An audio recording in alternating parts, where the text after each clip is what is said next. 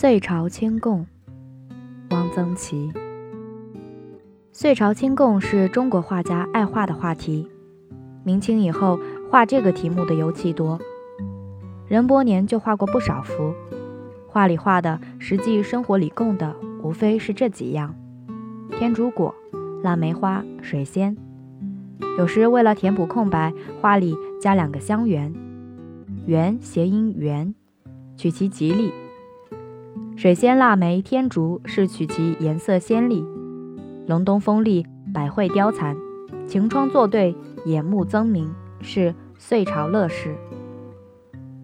我家旧园有腊梅四株，主干粗如汤丸，近春节时繁花满树。这几棵腊梅沁口弹心的，本来是名贵的，但是我们那里重白心而轻弹心，称白心者为冰心。而给谈心的起一个不好听的名字“狗心”。我觉得狗心腊梅也很好看。初一一早，我就爬上树去，选择一大枝，要枝子好看、花蕾多的。扭折下来，腊梅枝翠，极易折，插在大胆瓶里。这只腊梅高可三尺，很壮观。天竺我们家也有一棵，在园西墙角，不知道为什么总是长不大。细若伶仃，结果也少。我不忍心多折，只是剪两三穗，插进胆瓶，为腊梅增色而已。我走过很多地方，像我们家那样粗壮的腊梅还没有见过。在安徽一县参观古民居，几乎家家都有两三丛天竺。有一家有一棵天竺，结了那么多果子，简直是岂有此理！而且颜色是正红。一般天竺果都偏一点紫，我驻足看了半天，已经走出门了，又回去看了一会儿。大概一线土壤气候特宜天竺。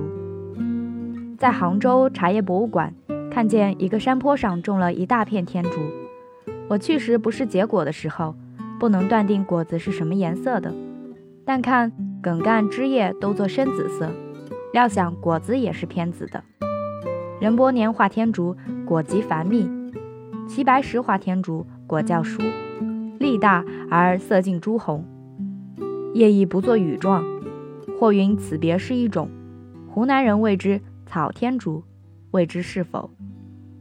养水仙得会刻，否则叶子长得很高，花弱而小，甚至花未放蕾即枯瘪。但是画水仙都还是画完整的球茎，极少画刻过的。即福建画家郑乃光也不画刻过的水仙，刻过的水仙花美，而形态不入画。北京人家春节供腊梅、天竺者少，因不易得。富贵人家常在大厅里摆两盆梅花，北京谓之干枝梅，很不好听。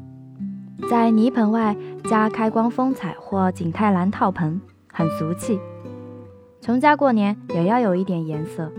很多人家养一盆青蒜，这也算代替水仙了吧？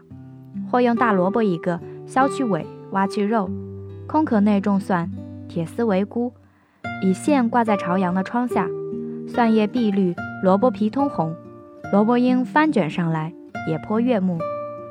广州春节有花市，四时鲜花皆有。曾见刘旦宅画广州春节花市所见，画的是一个少妇的背影。背兜里背着一个娃娃，右手抱一大束各种颜色的花，左手拈花一朵，微微回头逗弄娃娃。少妇着白上衣、银灰色长裤，身材很苗条，穿浅黄色拖鞋，轻轻两笔勾出小巧的脚跟，很美。